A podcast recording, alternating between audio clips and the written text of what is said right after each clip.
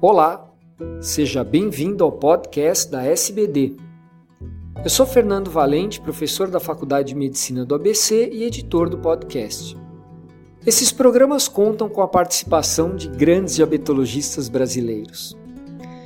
Hoje eu falo diretamente dos estúdios da Farma TV, numa atividade educacional patrocinada pela Novo Nordisk em parceria com a Sociedade Brasileira de Diabetes e eu estou aqui hoje com a doutora Rosângela Rea, que é professora adjunta da disciplina de endocrinologia da Universidade Federal do Paraná e vice-presidente da SBD. E nós vamos conversar hoje sobre o diagnóstico e manejo do diabetes tipo 2. Rosângela, primeiro, obrigado pela sua disponibilidade, um prazer falar com você. Eu queria que você começasse abordando o fato do paciente, uh, de modo geral, o paciente com diabetes tipo 2 é um paciente que não tem absolutamente nenhum sintoma, né?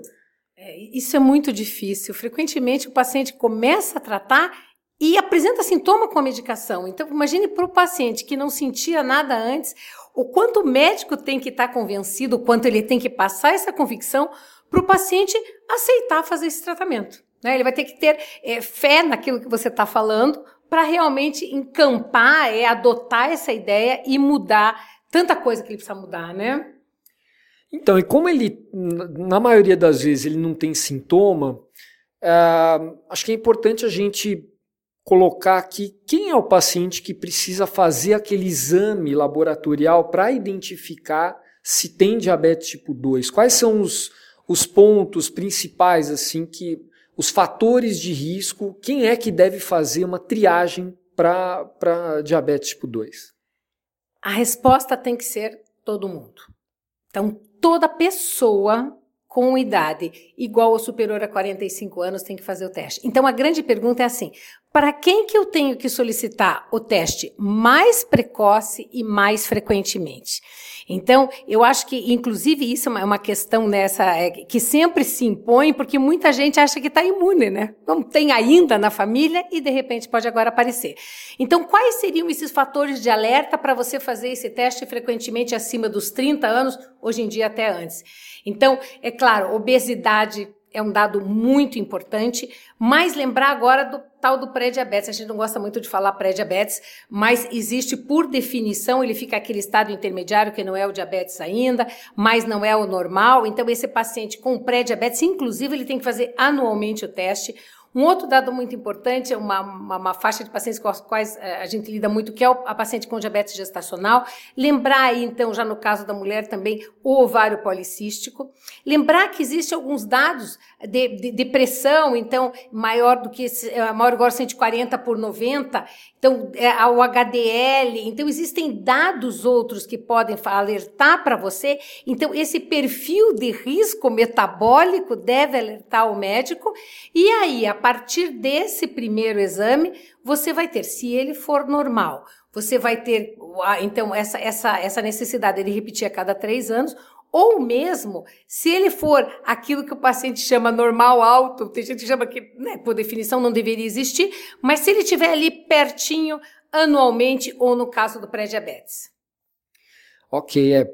Então a gente tem que realmente investigar bastante gente, né?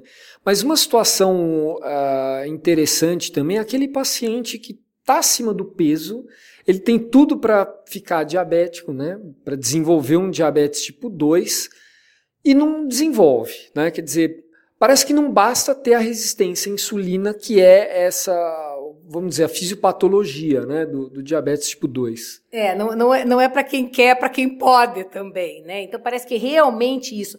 Você tem que ter uma reserva de célula beta que não permita, no longo prazo, continuar vencendo a resistência insulínica. Então, a resistência insulínica vai existir em todo paciente obeso, mas enquanto ele conseguir superar isso, ele não vai ter diabetes.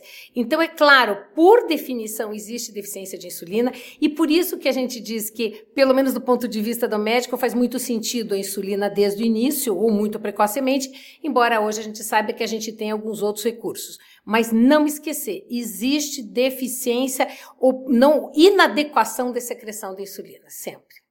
Sem dúvida. E acho que uma coisa importante para o médico clínico, principalmente, é grande parte desses pacientes, um número expressivo de pacientes rotulados como diabéticos do tipo 2, podem ter o diagnóstico de LADA, né? Quando suspeitar desse diagnóstico diferente, qual é o, o comportamento que pode chamar atenção e como uh, lidar com esse paciente?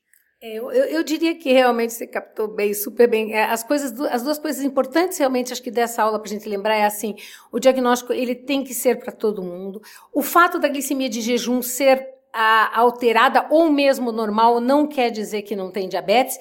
E também o fato de você diagnosticar um paciente através de um teste de tolerância que teoricamente você estaria identificando um paciente ainda com é, uma reserva boa pancreática, esse paciente também pode ter diabetes tipo 1, só que do tipo latente. Ele tem uma reserva de células beta que vai se manter por mais tempo, então ele vai ter um diagnóstico um pouco mais tardio, depois dos 30, 35 anos, mas ele frequentemente já tem aquele tipinho de tipo 1, então ele já é mais, ele já é mais magro. E esse paciente ele vai fazer uma fase de diabetes tipo 2 inicial, mas de repente nada mais vai funcionar para ele. E ele, você faz a dosagem de anticorpos, é fundamental. A única coisa que vai diferenciar esse paciente de um paciente com diabetes tipo 2 é a presença de anticorpos, então você vai fazer essa dosagem e você vai descobrir que ele tem diabetes. O difícil é se nesse ínterim ele já está com essa reserva baixando, mas ele ainda não apresenta nenhum sinal, por exemplo, ele começa a fazer um tratamento com inibidor de SGLT2, e aí é aquilo que a gente diz, como é que é, não, não, não tratava, nunca tratei paciente com inibidor de SGLT2 com tipo 2, que eu soubesse, mas poderia ter algum. Quantos na clínica a gente tem que você não, não fez anticorpos? A gente pressupõe que aquele paciente é um tipo 2, mas vamos pensar, se ele não tiver todo aquele jeitão de tipo 2, vamos ter isso daí sempre em mente. Ok. Bom, eu queria que você fizesse então as suas considerações finais a respeito desse tema bastante importante, colocar alguma coisa que você acha fundamental uh, nesse aspecto do diagnóstico e manejo do diabetes tipo 2. Eu acho que a palavra é essa, é importante. Né? Essa sempre parece uma aula chatinha, né? Uma aula de classificação, de diagnóstico, uma aula que não chega naquele final. Mas, de novo, reforçar: se você não descobrir qual é esse paciente, você não vai conseguir tratar e nada do resto vai acontecer. Então, está na mão daquele médico que teve a oportunidade, como eu estava falando, a oportunidade de pegar um homem para fazer o diagnóstico é uma coisa difícil. Então, fazer aquela glicemia de jejum, não se deixar inibir, não hesitar em pedir o teste de tolerância ir até o final desse diagnóstico.